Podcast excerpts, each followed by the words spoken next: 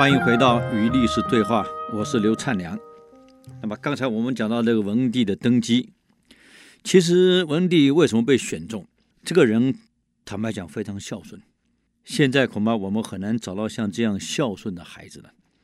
我们元朝定了一个中文有二十四孝，各位听过吗？二十四孝唯一的皇帝就是汉文帝。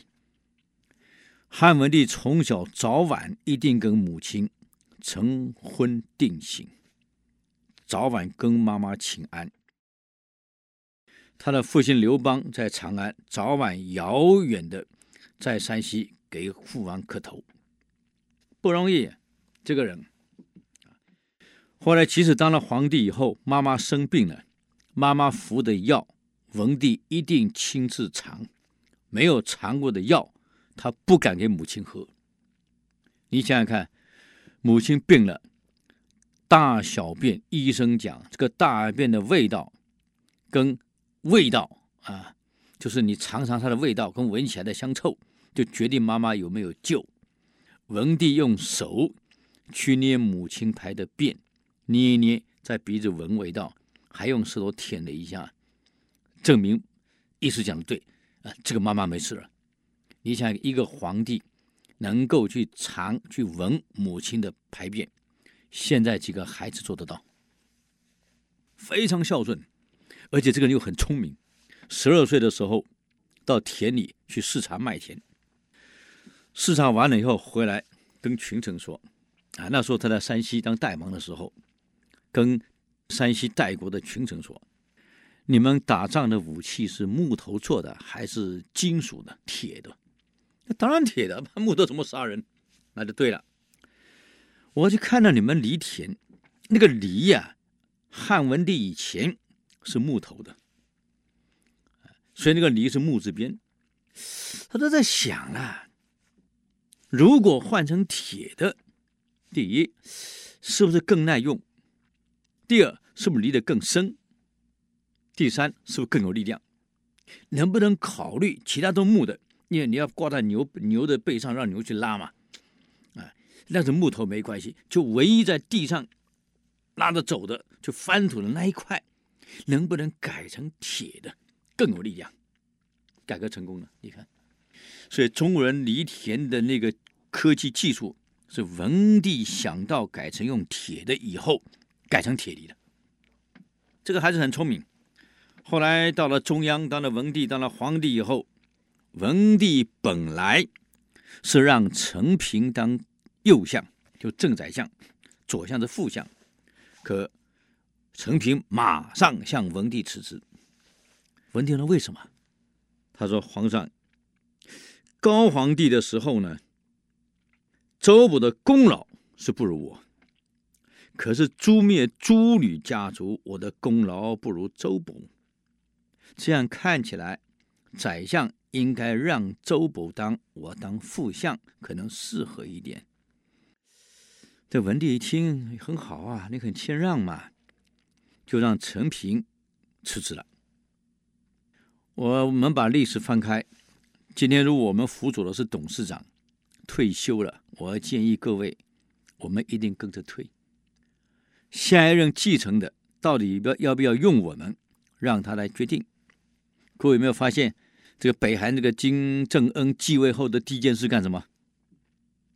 把他爸爸身边最有兵权、最有权力那个干掉了。为什么干掉？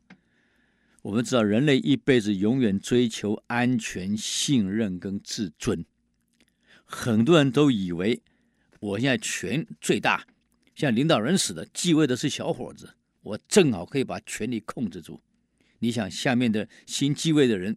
对你怎么会有安全感？近代的企业也有好多，第一代的领导人过世了，辅佐他的老总没有退，新的继位上来后，第一件事把老总撤掉，他对你不信任啊。同样的道理，乾隆退了，当太上皇，和珅没有退，继续霸在那个位置上，你想想看，乾隆怎么放心？嘉庆怎么放心？你当然倒霉嘛！欲加之罪，何患无辞？所以陈平很聪明，今天高皇帝走了，我再留下来，文帝对我肯定不放心。我两三朝的元老，啊，又掌过兵权，掌过文职官员，当过宰相。你想想看，我权贵这么大，能安全吗？陈平很聪明，马上辞官。哎，文帝一想啊，嗯，这样好了，不然就让周勃干右相，你来干左相。